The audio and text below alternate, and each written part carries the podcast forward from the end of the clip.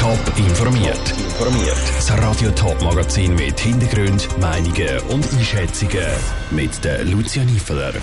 Was eine Challenge auf Social Media mit Bränden in der Winterthur Schule zu tun hat und was sich der Kanton Thurgau zum internationalen Jahr vom Glas einfallen lassen hat, das sind zwei von den Themen im Top informiert. Was im letzten Herbst in den USA angefangen hat, könnte auch zur Winterthur präsent sein. Die Rede ist von der sogenannten Zerstörungschallenge auf der Social-Media-Plattform TikTok. In dieser Challenge werden mutwillig Schulwezis zerstört und angezündet. Das Ganze wird gefilmt und auf die Plattform aufgeladen. Ob die Challenge wirklich etwas mit der Brenda Winterthur und St. Galler Schule zu tun hat, weiss der Kevin Wittmer. Innerhalb von zwei Monaten hat es an Winterthurer Schulen schon mehrere Feuerwehreinsätze gegeben.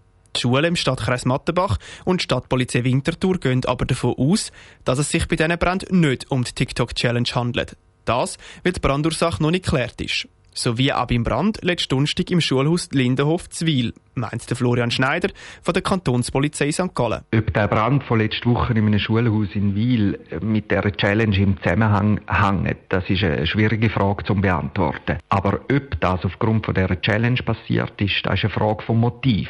Sprich, wir brauchen eine Täterschaft, die für die Brandstiftung verantwortlich ist. In den meisten Fällen entstehen so Ideen in der Gruppe und gegen den Gruppendruck können sich Jugendliche schwer wehren, meint Dorothea Stiefel, Leiterin vom Zentrum für Kind- und Jugendforensik Zürich. Jugendliche werden extrem mit in so eine Gruppendynamik hineingezogen und können sich dem schlecht entziehen. Das ist dann eine ideale Plattform, dass mal den, den Oberkuli raushängen Und um das noch zu verstärken, wird alles gefilmt und auf die sozialen Medien aufgeladen, um es mit der ganzen Welt zu teilen. Dorothea Stiefel überrascht das überhaupt nicht. Mit TikTok können Sie in einer kürzesten Zeit extrem viele Leute erreichen. Es ist so halb in einer Zwischenphase von nicht ganz wirklich bekannt. Man tut es zwar filmen, aber es ist ja dann gleich so eine gewisse Anonymität und es ist eine virtuelle Welt.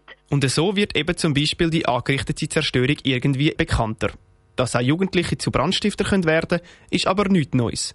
Jemand, der so etwas macht, ist vielleicht einfach frustriert. Wenn es ein Einzeltäter ist, ist das jemand vielleicht einer, der gemobbt wird. Also der ist irgendwie depressiv oder hat negative Gefühle und er will sich dann als Gegenreaktion, dass er die negativen Gefühle kann ausleben oder loswerden, können solche Jugendliche zum Brandtäter werden. Dorothea Stiefel, Leiterin vom Zentrum für Kind- und Jugendforensik Zürich im Beitrag von Kevin Witzmann.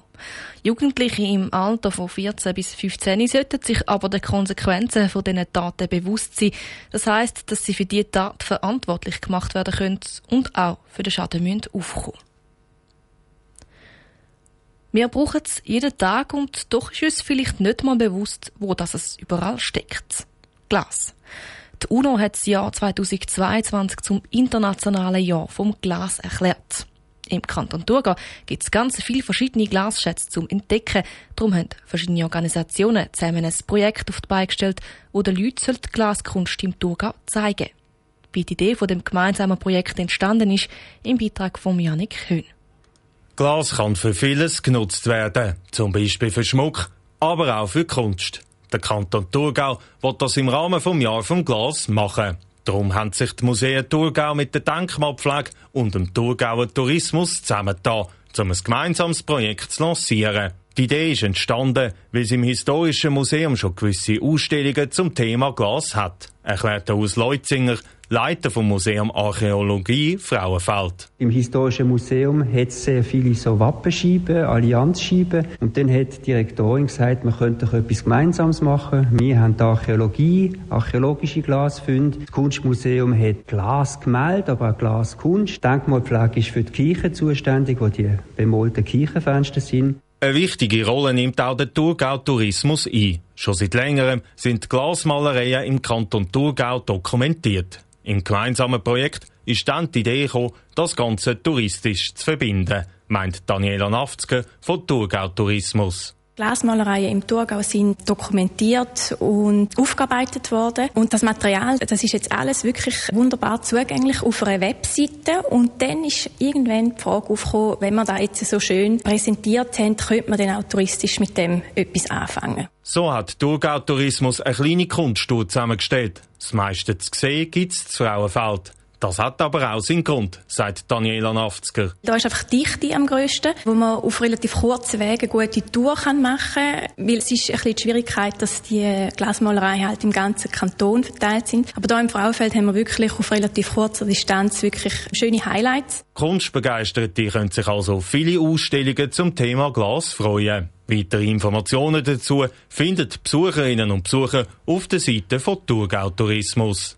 Der Beitrag von Janik Höhn. Besucherinnen und Besucher vom Museum für Archäologie Thurgau können ab dem Samstag bis im Oktober eine Kabinettsausstellung zum Thema Glas bestaunen. Er sorgt für hitzige Gemüter und spaltet die Politik. Der Kampfjet F-35. Der Bundesrat wird 36 von diesen Jets kaufen. Z Emmen sind im Moment zwei so Flugzeuge zu Gast. Das Verteidigungsdepartement hat zum Informationstag eingeladen. Der Bundeshauskorrespondent Dominik Meyerberg hat in dem Zusammenhang mit dem Kommandant der Schweizer Luftwaffe, Peter Merz, reden. Peter Merz, jetzt ist der F-35 Kampfjet auf Schweizer Boden hier zu M. Es sind zwei Stück von italienischen Luftwaffe. Vorläufig ist ja der F-35 also nur zu Gast. Trotzdem, was macht es mit euch? Ist es Vorfreude oder seht ihr mit Arbeit, die jetzt noch auf euch zukommt? Beides. Es es ist schön, die große Arbeit, die wir bis jetzt geleistet haben für die ganze Evaluation, zu sehen nachher, äh, als Flugzeug, das noch schlussendlich da steht. Das eine, es zeigt auch die gute Zusammenarbeit zum Beispiel mit Italien, dass man ganz unkompliziert kann einen Nachbarstaat fragen und äh, der bringt zwei Flüge hierher. Es zeigt die gute Zusammenarbeit und ich freue mich natürlich, dass wir jetzt kurz vor der parlamentarischen Debatte sind und wir das Ziel langsam in Sicht haben. Heute ist bekannt worden, dass 24 von diesen 36 Kampfjets in Italien sollen produziert werden. Die ersten acht sicher in den USA, vier eventuell in der Schweiz bei der RUAG. Wie ist aktuell der Stand jetzt in Bezug auf die Schweiz? Ist genau so, wie Sie es gesagt haben. Also sicher ist die erste Nacht in den USA und mindestens 24 in Italien. Das ist quasi vertraglich vorbereitet. Wenn wir das wollen, dann kann das so stattfinden. Die vier, die Sie ansprechen, die allenfalls bei der RUA könnten zusammengebaut werden, das ist Teil von einem Offset. Geschäft, wo aber Details noch ausgeschafft werden Das ist noch nicht sakrosankt. Da ist man noch in den Verhandlungen. Warum nicht mehr in der Schweiz als nur, ja, für Schlusszeichen vier eventuell? Sie müssen sich vorstellen, dass das Zusammenbauen von diesen Flugzeugen natürlich limitiert ist auf effektiv Bestandteil zusammenbauen. Das ist nicht ein Produktionsstrasse, die da aufgebaut wird. Und wenn man das viel ausführlicher, grösser machen dann hat das massiv zusätzliche Kosten zur Folge, was wir nicht wollen. Wir haben so die Möglichkeit, schon gut können in den Flüger reinzuschauen, zu sehen, wie der aufgebaut ist. Aber mit vier Flugzeugen wäre das eine Gelegenheit. Mehr braucht es in dem Sinne nicht. Äh, wie gesagt, es wird einfach massiv viel teurer werden. Die Beschaffung vom F-35 stößt klar auf Kritik. Linke Kreise bekämpfen die Beschaffung mit der Initiative.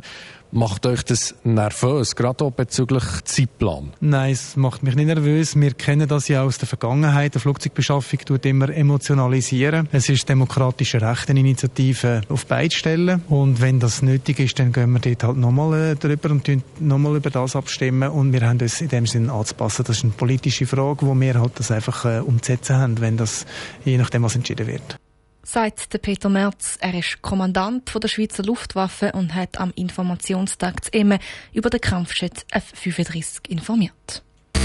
Top informiert, auch als Podcast. Mehr Informationen gibt's auf toponline.ch.